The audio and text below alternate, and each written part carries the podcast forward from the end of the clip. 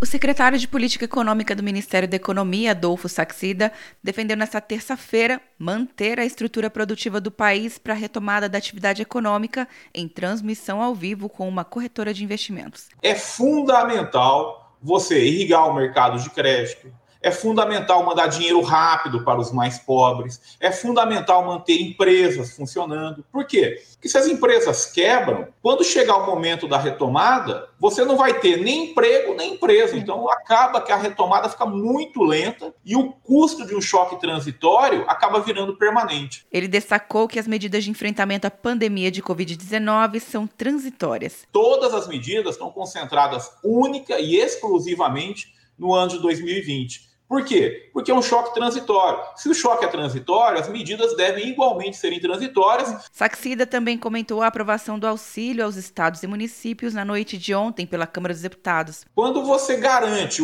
que os estados vão ter o mesmo nível de ICMS do ano passado, a transferência para São Paulo é muito maior do que para o Piauí. Está correto isso? Será que é, é isso que nós queremos? Nós queremos mandar mais dinheiro para um estado mais rico e menos dinheiro para um estado mais pobre? Será que uma transferência per capita não seria superior? Será que uma transferência focada no sistema de saúde não seria superior? Nós vamos ter a votação no Senado e eu espero que essas perguntas sejam amplamente debatidas. Após a crise, o secretário defende o retorno à agenda de reformas, como o Pacto Federativo, a proposta de emenda constitucional sobre emergência fiscal, a independência do Banco Central e reformas administrativa e tributária.